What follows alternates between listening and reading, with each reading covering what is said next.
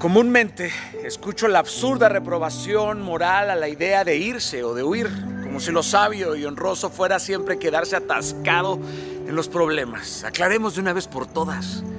No toda despedida es un movimiento evasivo.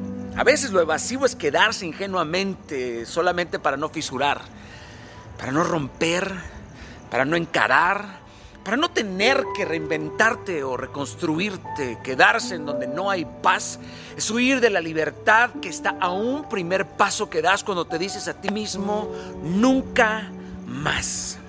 Tú puedes desear la libertad y amar tus cadenas, hay mil formas de volar de un lugar que no impliquen incendiar el nido, irse en paz dejando a los que no saben vivir en otra forma que no sea en guerra, irte, no siempre ser vencido, sino también es una forma de haber ganado sin haber derramado más sangre que la que supura de la herida de la frase torturante pudo haber sido. No lo fue, listo, no lo es, lo intenté. Y de eso pues tomaré mis vestigios, los recogeré y me voy a dirigir a la siguiente batalla en donde encuentre con quién hacer la paz y no la guerra en un nuevo hogar.